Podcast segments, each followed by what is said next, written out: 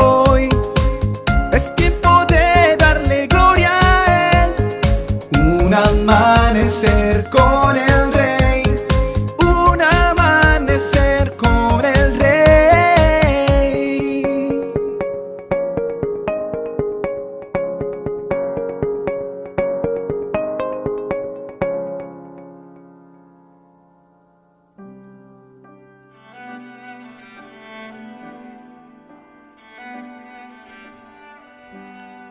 Primera carta del apóstol Pedro, capítulo 4, versículos del 12 al 19.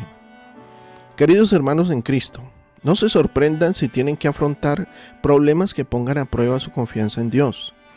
Eso no es nada extraño, al contrario, alégrense de poder sufrir como Cristo sufrió, para que también se alegren cuando Cristo regrese y muestre su gloria y su poder.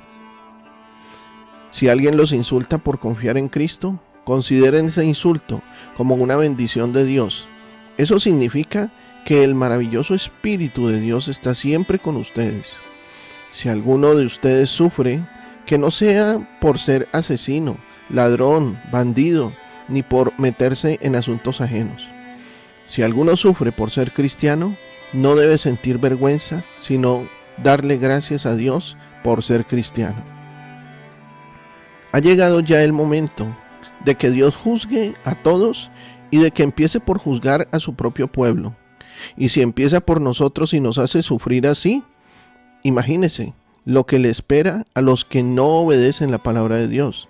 Y si con dificultad se salvan los que hacen el bien, ya se pueden imaginar lo que les pasará a los malvados y a los pecadores.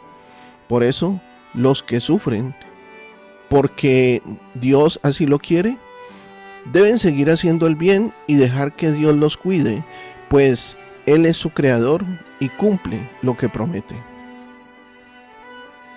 ¿En algún momento te has preguntado por qué permite Dios el sufrimiento? ¿O es probable que te hayan preguntado por qué un Dios bueno permite el sufrimiento? Aunque Él podría detenerlo, a menudo no lo hace. Y aunque podemos verlo en ciertas situaciones difíciles, en otras ocasiones parece que no pasa nada a pesar de nuestras muchas oraciones. Vivimos en un mundo pecaminoso, por lo que somos propensos a angustiarnos. A veces nos preocupamos cuando la gente es impulsada por la maldad. Otras veces la causa es nuestra propia debilidad o la disciplina de Dios en nuestra vida. Pero cualquiera que sea el origen de nuestra angustia, podemos estar seguros de que si Dios la permite es porque tiene un propósito. Él puede querer, primero, captar nuestra atención.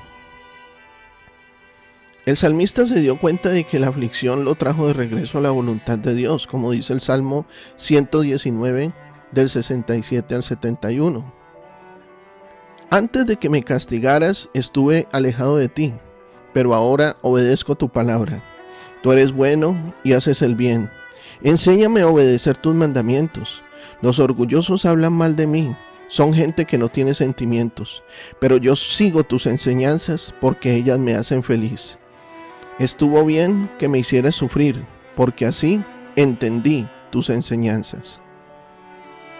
En tiempos de angustia, a menudo acudimos a Él en busca de ayuda. Segundo propósito, desarrollar rectitud en nosotros. Dios quiere que maduremos por lo que revelará aspectos de nuestra vida de los que debemos ocuparnos. Tercero, nos podará.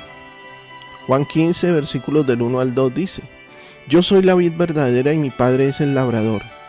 Él corta de mí toda rama que no produce fruto y poda las ramas que sí dan fruto para que den aún más.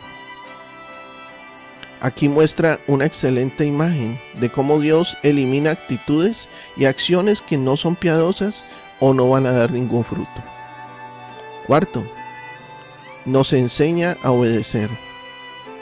Cristo, quien siempre hizo la voluntad del Padre, es nuestro ejemplo perfecto.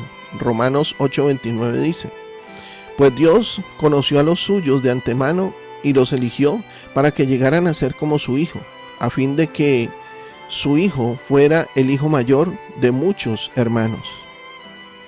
A medida que somos conformados a su imagen, aprenderemos cada vez más a obedecer a Dios. Pídale mi hermano y mi hermana hoy a Dios que le muestre cómo Él puede estar usando el sufrimiento para su bien. Porque el sufrimiento que Dios permite no es para destrucción, sino para formación. Que tengas un excelente día. Te habló tu pastor y amigo, Emmanuel Cortázar. Si deseas conocer más acerca de nuestros temas o asistir a nuestros servicios, escríbenos a nuestro correo en la o síguenos en Facebook e Instagram como arroa iglesia en la casa del rey.